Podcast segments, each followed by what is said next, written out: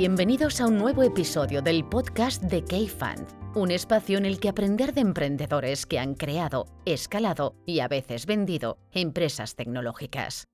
Buenas tardes a todos, bienvenidos a un nuevo episodio del podcast de, de y hoy tenemos con nosotros a un invitado, invitado muy especial, sobre todo porque aunque he intercambiado muchos emails y muchos y alguna llamada de teléfono, creo, no nos conocemos en persona. Jordi, cofundador y, y CEO de Habitísimo, ¿cómo estás?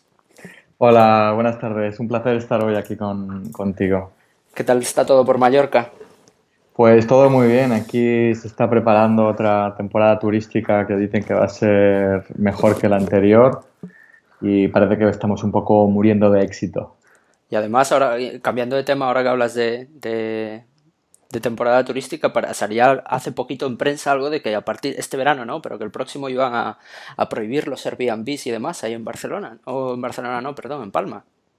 Sí es aquí está siendo un bueno eh, es, un tema delicado eh, y el que dijo eso que fue un político el alcalde creo de, de, Palma y bueno es un tema que todavía está que no está resuelto aquí no pero está habiendo una presión muy alta por debido al alquiler vacacional. Esto está haciendo que, haya poca oferta de, para alquiler de, para la gente que vive aquí, los residentes, este, y, realmente los precios se han disparado. O sea que realmente es un, es un problema es un problema complejo. Sí, sí que lo es, sí. Y, y, no es de fácil solución, ¿no? Y lo que está pasando en ciudades como Barcelona y otros sitios, pues aquí también está pasando pues a nivel de isla en, el caso de Formentera y de Ibiza es todavía más extremo.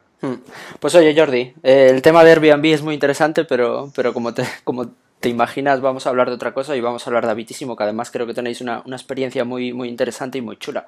Para poner a todo el mundo en situación, cuenta, cuéntanos un poquito cómo surge Habitísimo, qué, en qué año surge, cuántos cofundadores erais y por qué decidís crear esto. Pues mira, Habitísimo surge de la, de la, propia experiencia personal que yo tuve en su momento. Vivía en Barcelona y necesité un, fontanero y tuve, me costó encontrarlo y, luego, tuve una mala experiencia. ¿no? Y a partir de aquí, pues uno piensa por qué eh, no es más fácil encontrar a, un buen profesional, alguien al que le puedas consultar eh, opiniones o como haces cuando vas a un restaurante, ¿no? cuando vas a un hotel. Y, y, o sea que a partir de la propia necesidad pues surge la idea y a partir de entonces uno empieza a explorar, ver que hay otra gente en otros sitios, en otros mercados más avanzados que, que, parece que han tenido la misma idea, lo que, es, lo, que, lo, que, lo que es bueno, porque parece entonces que hay una oportunidad, que hay un mercado, que se puede construir un negocio. Y, fue, esta fue un poco la, eh, el embrión inicial. ¿no? Esto en realidad fue, fue hace como en 2005 por ahí y se quedó un poco en el cajón y, en 2008 es cuando decido retomar de nuevo este proyecto y, lo primero que hice fue encontrar, buscar un socio eh, que me acompañara en el camino, un, socio tecnológico, en este caso un director técnico, y tuve la suerte de encontrar a Martín. Eh, le convencí para que se uniera al proyecto y, ahí empezamos todo con, mis ahorros y eso fue en 2008 y en enero de 2009 pasábamos por Sea Rocket que sería una de las primeras ediciones de Sea Rocket, ¿no? Me imagino, o, de las, sí, del principio. Sí, sí fue la, segunda, creo, la segunda, exacto, sí. Y, entonces cuando entráis en Sea Rocket ya entráis con, con Habitísimo como, como proyecto en, firme, ¿no? Me imagino. Exacto, entramos con, no con un PowerPoint, pero casi en ese momento. entramos con, con una primera versión de la web que básicamente era como un mock-up, pero en, en producción. Eh, y con una pequeña base de datos, eh, pero era realmente algo muy, muy simple. Realmente la primera versión eh, funcional de Habitísimo sale en el 1 de abril de 2009 y entonces nosotros a partir de ese momento para, para nosotros el mes de abril es el mes del aniversario de, la compañía y, y, este mes pues este mes de abril que vamos a celebrar nuestro pues nuestro octavo aniversario. Y entonces, o sea, tú tienes esa mala experiencia con, para hacer unas reformas en casa en 2005 y decides montar Habitísimo, que, que, en sí es un, como una especie de portal o de directorio poniendo en, poniendo en contacto, o sea, intermediando entre, entre profesionales que hacen ese tipo de servicios y, consumidores, ¿no? Exacto. Eh, bueno, lo que es habitísimo va evolucionando con el tiempo y todavía va a seguir evolucionando, ¿no? Pero al final el, problema fundamental, eh, eso se mantiene, ¿no? Al final es, es, poner en contacto oferta y demanda en un sector que está muy, muy fragmentado, eh, también con mala reputación. Y, Internet, Internet permite solucionar este, este problema, ¿no? En problemas de, sectores fragmentados, tradicionales, opacos, poco transparentes, cuánto va a costar esto. Eh, Internet permite añadir transparencia a todo esto, ¿no? Y, la, y bueno, poníamos el ejemplo pues, de Airbnb, ¿no? Pero eso ha pasado en el sector inmobiliario, con los portales inmobiliarios también, y hay tantos otros ejemplos, ¿no? Y el mundo de las obras, de las reformas, de las reparaciones del hogar es otro, es otro ejemplo, ¿no? Y ya hay muchísimos buenos profesionales en este sector, pero cuesta o, era, es más difícil encontrarlos si uno confiaba mucho, mucho en, el, en el boca a boca, en la recomendación. Y al final Internet no es una manera que, más que de escalar ese, ese boca a boca o ese boca a oreja, eh, esas recomendaciones. Y, y, es lo que hace. ¿Y cómo evoluciona Bitísimo desde entonces? O sea, en esos primeros momentos, sobre todo, y esto lo pregunto también porque alguna unas dudas que siempre surgen con los marketplaces, o por ejemplo con nosotros cuando viene gente a hablar con nosotros, es me centro primero en la parte de la oferta, primero en la demanda, hago un marketplace transaccional, hago un marketplace de listing, o sea, ¿cómo, cómo asentáis el modelo de, de Habitísimo, cómo ha cambiado en todo este tiempo? Pues empezamos eh, básicamente con un, una, con un modelo más de directorio, Em, y de cuotas anuales de alguna manera enfocado directorio y migramos a un modelo, a un modelo de, de leads o de pedidos de, presupuesto, ¿no? que es lo que básicamente tenemos, tenemos ahora. ¿no? Y, y, pensamos que también vamos a evolucionar en el futuro y que cada vez seremos o, o vamos a intentar ser un poco más transaccionales, ¿no? que, es la, que es a lo que todo el mundo intenta o aspira. ¿no? Eh, pero esa, ha sido un poco la, evolución de un modelo de directorio a un modelo más de, de leads, que es el que tenemos en, en, la actualidad. Mm, o sea que la persona, por ejemplo, que está buscando un fontanero, publica su oferta en Habitísimo y después los, pues los profesionales pagan por tener acceso a ese lead, ¿no? Por ahí van los tiros. Exacto, en, típicamente en un directorio, eh, pues las páginas que teníamos en papel antes, tú ibas y buscabas y cogías el teléfono y empezabas a llamar y eh, pues a veces o no te cogen el teléfono o no estaban disponibles para hacer el trabajo y era eso requería tiempo que le tenías que dedicar y tampoco bueno y, y, aparte de que no sabías quién era quién era bueno y quién no no un modelo de Leach o como modelo con el de Habitísimo le hemos dado la vuelta y es el, particular expresa bueno, nos cuenta su necesidad y son los profesionales de la zona que contactan a te contactan para pasarte un presupuesto no entonces cuando te contactan pues ya hay un interés para conseguirte como cliente em, y eso, pues esa motivación es importante y entonces, y desde luego tú desde, lo has podido, has podido pedir presupuestos desde el sofá de tu casa o desde, me han contado incluso eh, esperando en el, semáforo, desde el coche también me, lo han contado, ¿no? Eh, o sea que es muy práctico, es muy fácil y es gratuito, ¿no? Y luego puedes comparar opiniones que tienen esos, esos profesionales. Y, oye, hablabas antes de que, de que, de que habitísimo, pues que a principios de 2009 participáis en Sea Rocket en Barcelona, pero después en qué momento, en qué momento trasladáis la empresa a Barcelona o cómo, o perdona, a Palma o cómo es ese proceso, ¿por qué os vais a Palma? Pues la decisión de irnos a Palma era una decisión que ya de alguna manera ya que ya teníamos tomada, eh, principalmente por era básicamente por motivos personales míos. Yo tenía previsto con mi con mi pareja, mi mujer de ahora, pues irnos a, vivir a Palma y mi socio Martín, él vivía en Argentina, vivía en Mendoza. Entonces, y quería, lo único que quería era venir a España. Entonces, pues tampoco le era un poco indiferente ir a, Barcelona que a otra ciudad. Y, de, hecho, quizá a Palma le encajaba un poco mejor porque era una ciudad como más similar en tamaño a, a su ciudad natal, ¿no? Y, entonces sí que participamos en Sea Rocket en enero, ganamos esa edición y entonces el compromiso era de estar varios meses ahí si, si, si ganábamos y, si lo, entonces eso fue así y estuvimos hasta mayo de ese año. ¿no? En mayo ya abrimos las, las oficinas aquí en, en Palma. ¿Cuántos empleados sois hoy en día en Habitísimo? Pues alrededor de 150 personas hoy en día. Y, que es, o sea, con cierto tamaño, que 150 personas ya es un tamaño bastante grande para una startup, eh, echando la vista atrás, ¿qué es lo bueno, qué ha sido lo bueno y lo malo de, crear una, startup de semejante tamaño en Palma? Y esto lo pregunto también porque en España estamos muy acostumbrados pues, a ver que, las principales empresas tecnológicas pues igual surgen en Madrid, Barcelona, donde hay mucho, o se dice que hay mucho talento, mucho capital y demás, pero ¿qué es lo bueno y lo malo de, crear una empresa como Habitísimo en, Palma? Pues, eh, pues mira, en nuestro caso la verdad es que nosotros estamos muy, muy contentos y, si hubiéramos seguido en Barcelona no sé si habría sido mejor o, peor, la verdad. Para nosotros el, estar en Palma, eh, bueno, Palma es una ciudad muy, muy internacional, eh, es el tercer aeropuerto de, España en tráfico, así que es, muy fácil eh, estar conectado tanto con Madrid, con Barcelona como con cualquier ciudad de, de Europa, ¿no? Hay muchos vuelos directos, especialmente en verano.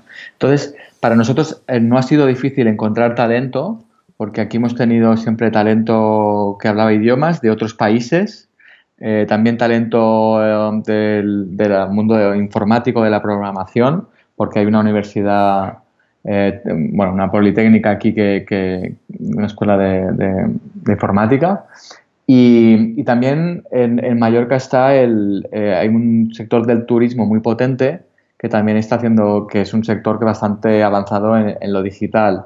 O sea que de alguna manera también había cierto talento digital eh, en la isla. Eh, otras ventajas que tiene la isla es que, es que pues, bueno, al estar alejado de, de Madrid-Barcelona, pues no hay esa competencia feroz por el talento, eh, especialmente por programadores, por ejemplo, que uno puede haber en que puede haber en Madrid y Barcelona, ¿no? donde la startup de moda de turno levanta millones y, empieza a hacer eh, ofertas millonarias a, tus empleados. ¿no? Pues eso sucede aquí con un, con un menor grado. Y también, y también hay, hay menos ruido, hay menos ruido con menos menos eventos y, menos cosas eh, por el estilo eh, que, te distraen un poco del día a día, de lo importante que es, es, el trabajar y el tirar las cosas adelante, ¿no? Sí, que te ayudan a centrarte, ¿no? Exacto, te ayudan a centrarte. evidentemente pegas, pues, pues, pues mira, pues evidentemente esto no es Madrid ni Barcelona, aquí pasan muchísimas menos cosas, hay menos talento que en estos sitios y estás más desconectado.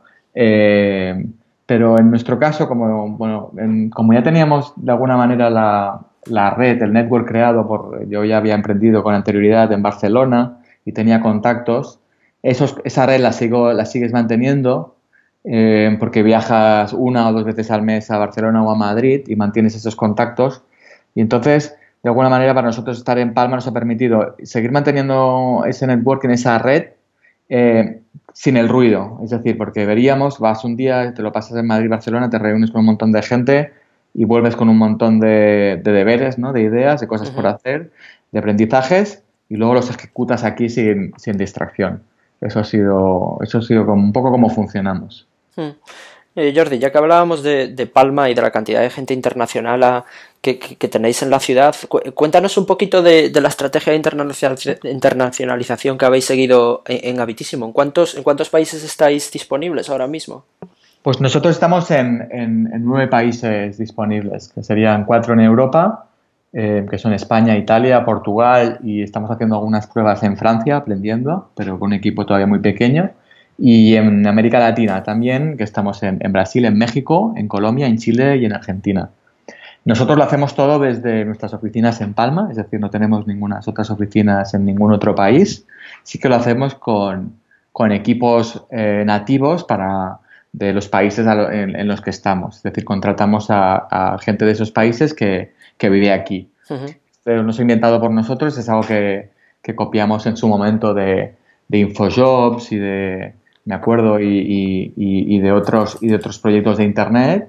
Y, pensamos que, bueno, que para una primera etapa de internacionalización es una, si lo puedes hacer, desde luego, pues es recomendable porque permite, te permite ahorrar mucho en, costes. Em, eh, y esa, es la gran ventaja y luego te permite tener hacer eh, mantener una única cultura corporativa en un único lugar no porque en la que abres otra sede pues tienes ya que has creado otra, otra, otra cosa, ¿no?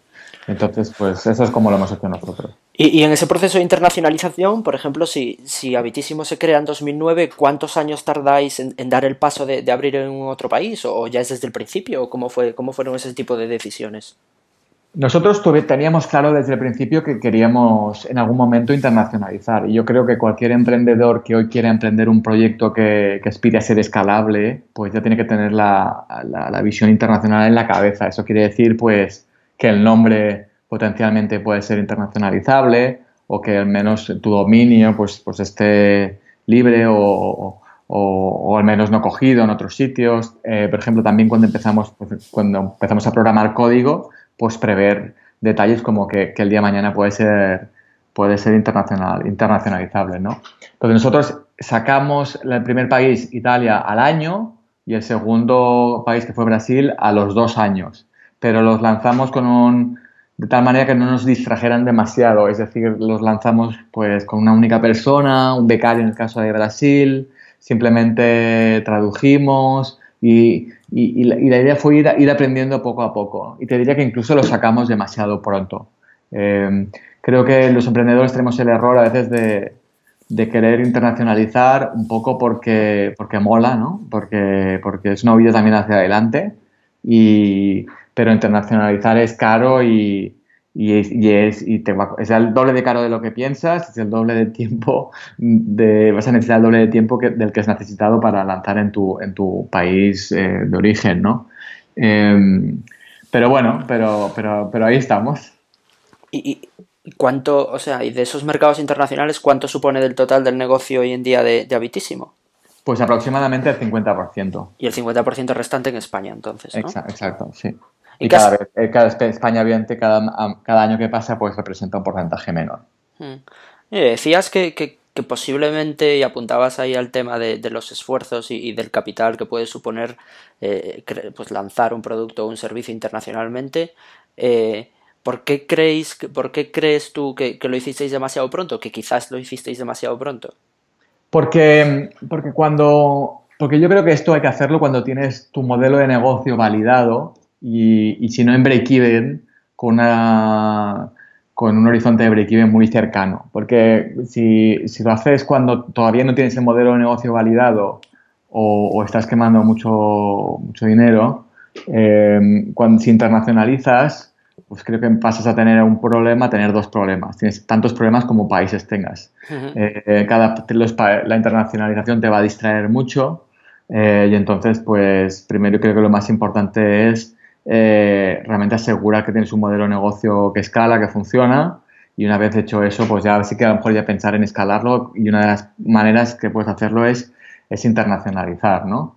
Pero, pero si lo haces demasiado pronto tienes el riesgo, yo, yo creo que corres el riesgo de, de querer abarcar demasiado y, complicarte, complicarte la vida. Y luego es mejor ser, es mejor ser el líder muy claro en, un, único país que más que ser como un, un player más en, en, varios países. Normalmente, ¿eh? no hay una, como en todo eso, nunca hay una regla que sirva, que funcione siempre, pero, pero sí que suele ser mejor ser el, el, el, líder del mercado en un, país relativamente grande que no un, player más en, en, varios sitios. Y entonces la empresa evoluciona, va evolucionando en esos mercados internacionales, también en local, como, como comentabas, en España. Y, y, en todo este proceso, por ejemplo, hasta hoy, ¿cuánto capital llegasteis a levantar de, de inversores, ya fuesen business angels o fondos más establecidos? Nosotros hemos levantado menos de un millón de euros en, en total. Y la decisión... En, ronditas pequeñitas. Y por ejemplo, la decisión de levantar, o sea, ¿pudisteis levantar más capital y, no quisisteis? O, en algún momento lo intentasteis pero no fuisteis capaz? O, y te lo pregunto también porque normalmente hoy en día sobre todo se ven pues, pues rondas mucho más grandes o empresas que, que alcanzan un exit como fue en vuestro caso y que también hablaremos de eso, pues, pues que tienen cap tables más complejas o, más cantidad de financiación. ¿Por qué un millón o lo que decías tú de menos de un millón?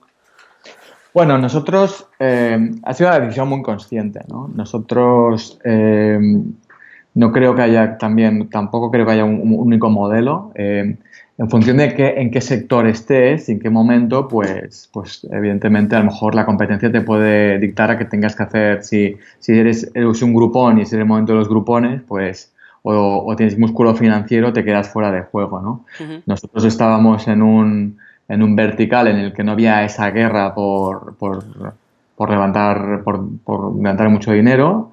Eh, hubo, en ese momento mm, es como todo va, por moda, ¿no? Cuando empezamos nosotros hubo también varios players que, que empezaron. Nosotros fuimos los que casi casi te diría que menos dinero levantamos de y, y, lo hacemos así por, porque, bueno, porque tenemos un, un grande respeto al, al, capital, ¿no? Al final es dinero que pides prestado a alguien eh, em, y que lo, se lo tienes que devolver o, o, algún día o, va a tener un retorno, ¿no? Entonces, pues, pues, pues ese, ese respeto por, un lado em, y luego por una reflexión también muy pensada de que, de que, que cuando más dinero levantas, más más difícil hace el éxito.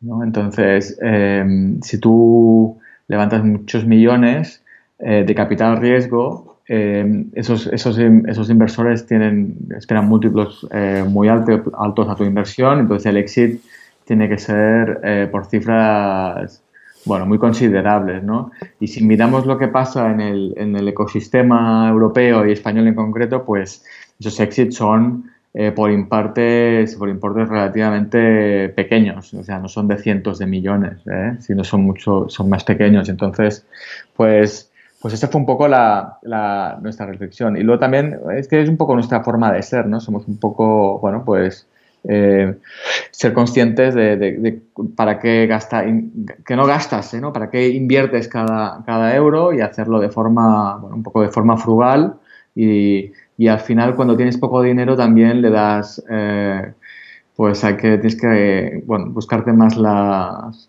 las cosas y eso es bueno, eso es bueno, porque cuando tienes demasiado dinero también te duermes en los laureles. Hmm.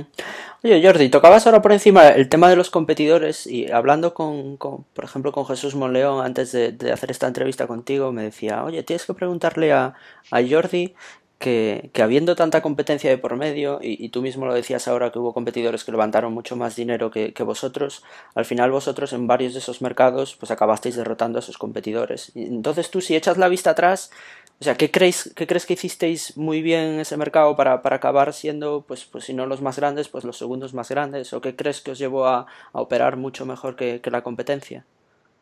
Bueno, pues por ejemplo nosotros, que eso se veía principalmente en España, ¿no? Eh, que es cuando empezamos, que había, hubo, hubo varios más que, empezaron con nosotros, yo te diría que, lo, por ejemplo, pues las una de las razones de nuestro éxito, una ha sido el modelo de negocio, eh, sin duda. Tener un modelo de negocio ganador es, es, fundamental. ¿El de leads te refieres? Por ejemplo, sí, sí, no todos tenían este modelo de leads, algunos tenían un modelo de tarifa plana, otros tenían otros modelos y, y nosotros, eh, a la que fuimos los primeros que incorporamos ese modelo, lo vimos claro y apostamos por él, eh, a, pesar de que al principio no está todavía claro y, este modelo ha sido, ha sido ganador.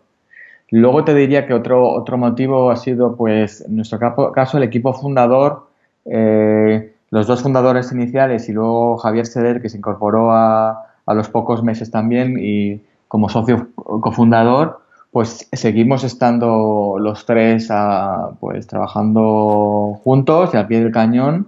Eh, y por ejemplo, en, otros proyectos que competidores, pues por distintos motivos, los, socios iniciales, pues uno no pudo seguir en un caso, en otro caso se, eh, creo que tuvieron eh, una discusión. Entonces hubo, entonces eso, eso también, eso también es una causa eh, importante en, bueno, en, por qué muchos proyectos no tiran adelante o no crecen tanto.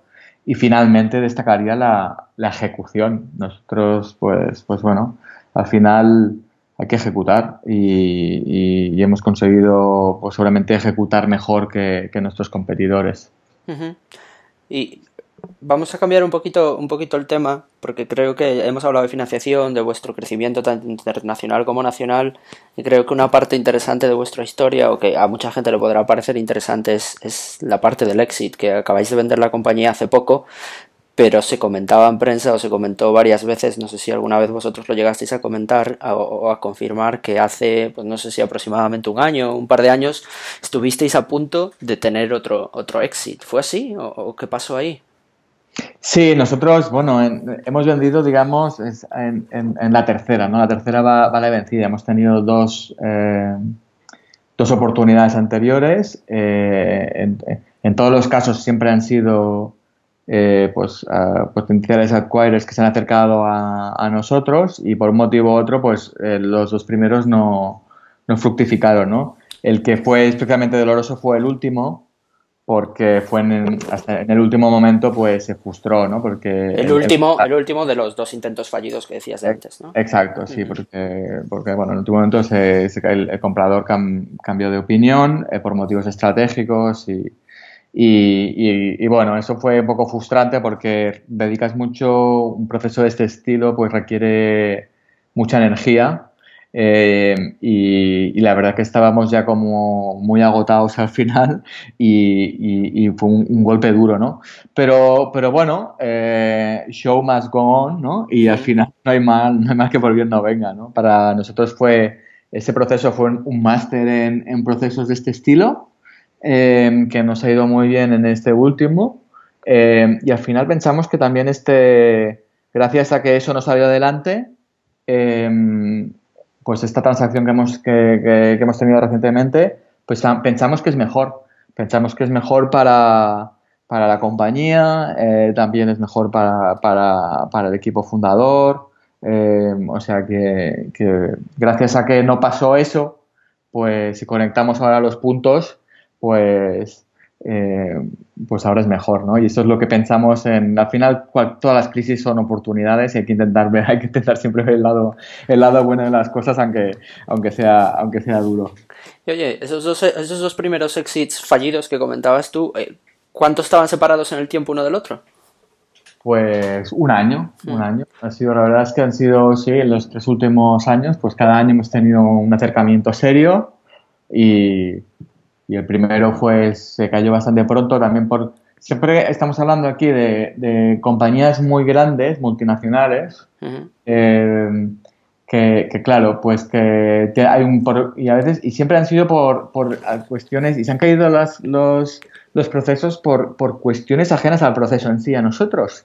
Es decir, porque pasa algo en algún sitio, eh, esa compañía multinacional eh, tiene que cambiar su estrategia o cambia su estrategia eh, y efecto dominó, ¿no? Y entonces, y, a ti te toca. Eh, y, la persona que. Y, sorprende, te sorprende a ti y te sorprende a la persona del otro lado que estaba llevando el proceso, ¿no? Porque simplemente ha recibido órdenes de, parar cualquier cosa porque, porque ahora no toca, porque por el motivo que sea, ¿no? Y esto eso es, eh, es normal, ¿no? Que se estás sentado, hay, hay, un Brexit o por decir algo, ¿no? Algo que tengamos reciente o pasa cualquier cosa y una compañía internacional pues cambia multinacional, cambia su estrategia o tiene o, cambia totalmente sus prioridades o congela los proyectos no core por algún motivo y, tú estabas por ahí, ¿no? Y, y, te ha tocado. Pues bueno, mala suerte.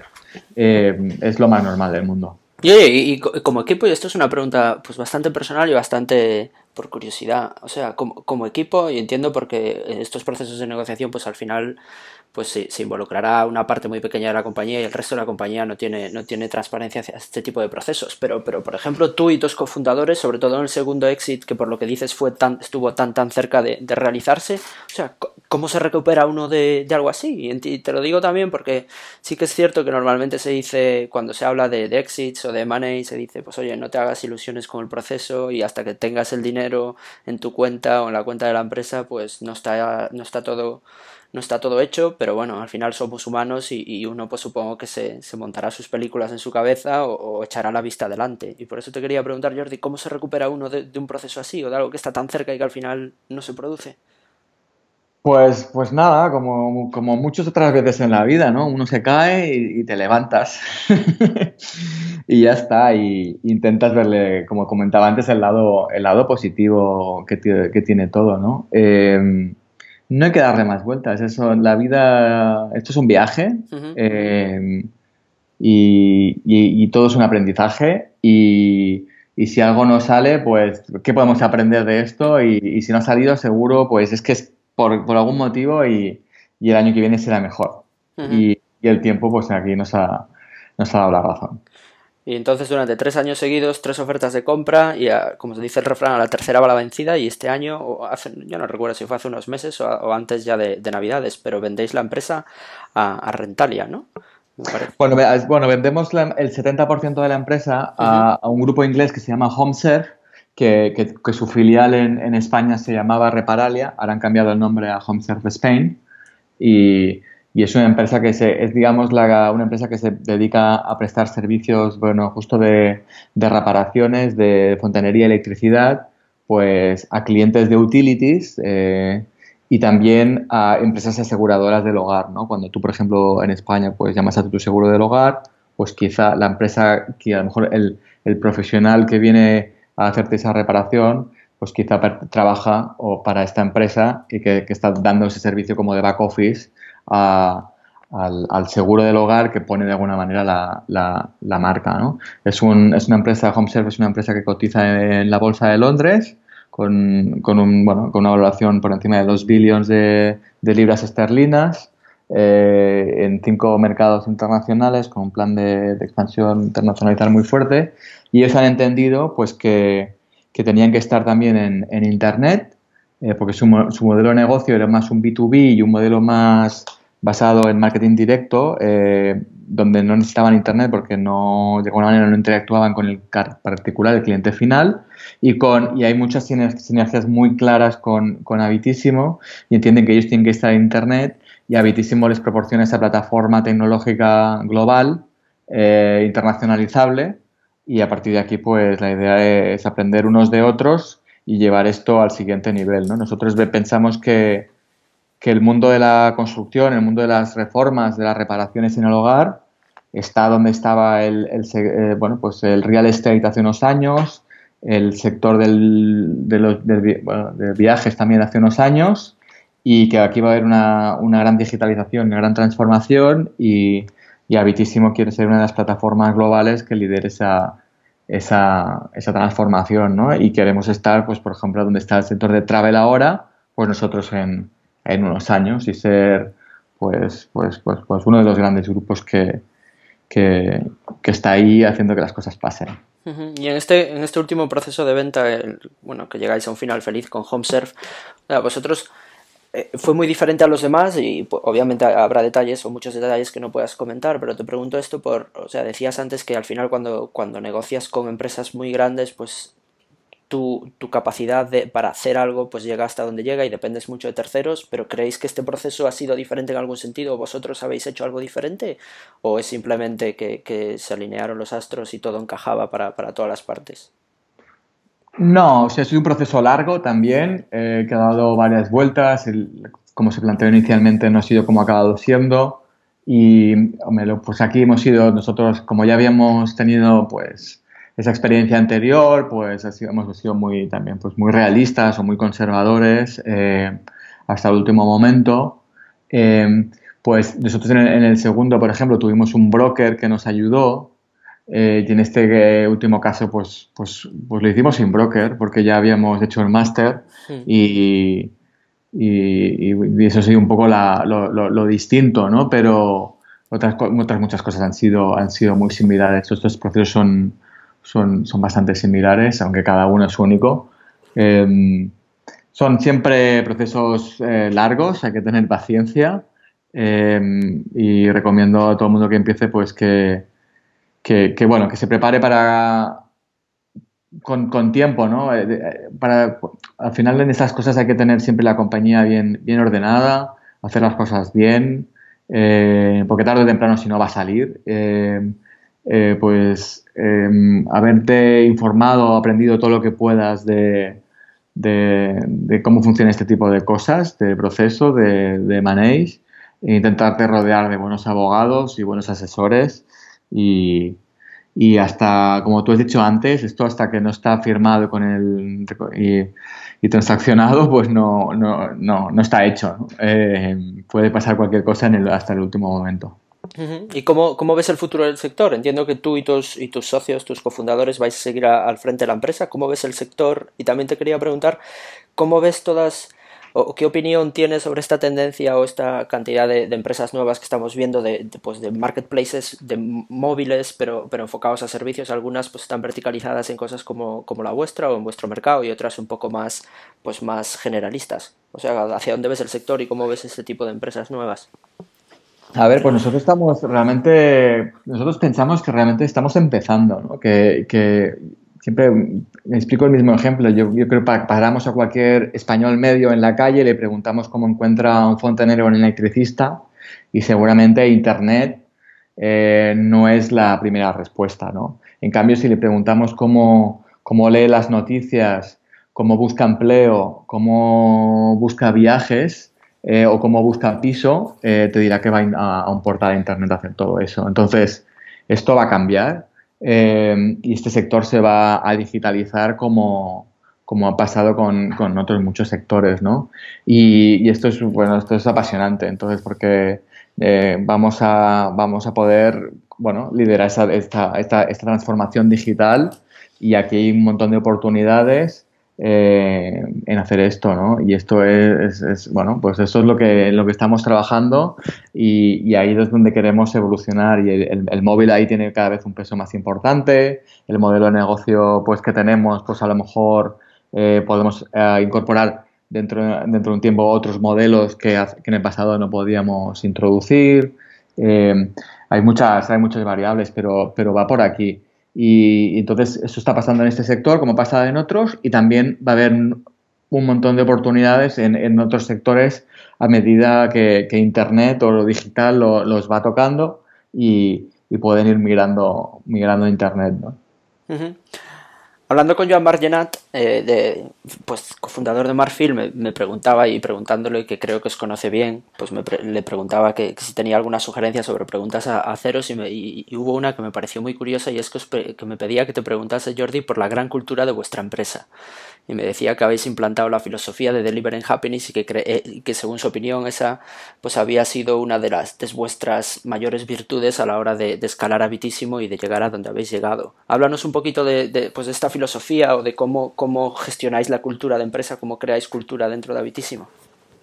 Bueno, pues, pues realmente, aunque sea un poco cliché, yo creo es cierto y eso lo he aprendido también, bueno, con la propia experiencia de Habitísimo. ¿no? Realmente la, la cultura corporativa es, muy importante, es lo que te hace único como empresa, es, no es replicable em, y, puedes encontrar una ventaja competitiva en, esta cultura corporativa. ¿no? Y entonces yo creo que es muy importante eh, hacerte las preguntas muy al principio, todo al principio que puedas de, lanzar tu proyecto, tu startup, ¿no? de que realmente qué, queremos ser, cómo queremos ser, cómo, y, y, en base a esto, pues eh, rodearte de gente, de personas eh, que, compartan muchas, muchas de, estas cosas, ¿no? Eh, y luego lo que hemos intentado nosotros trabajar, leímos el libro de, Zapos y, hemos, bueno, y nos dimos cuenta y aprendimos que, pues que,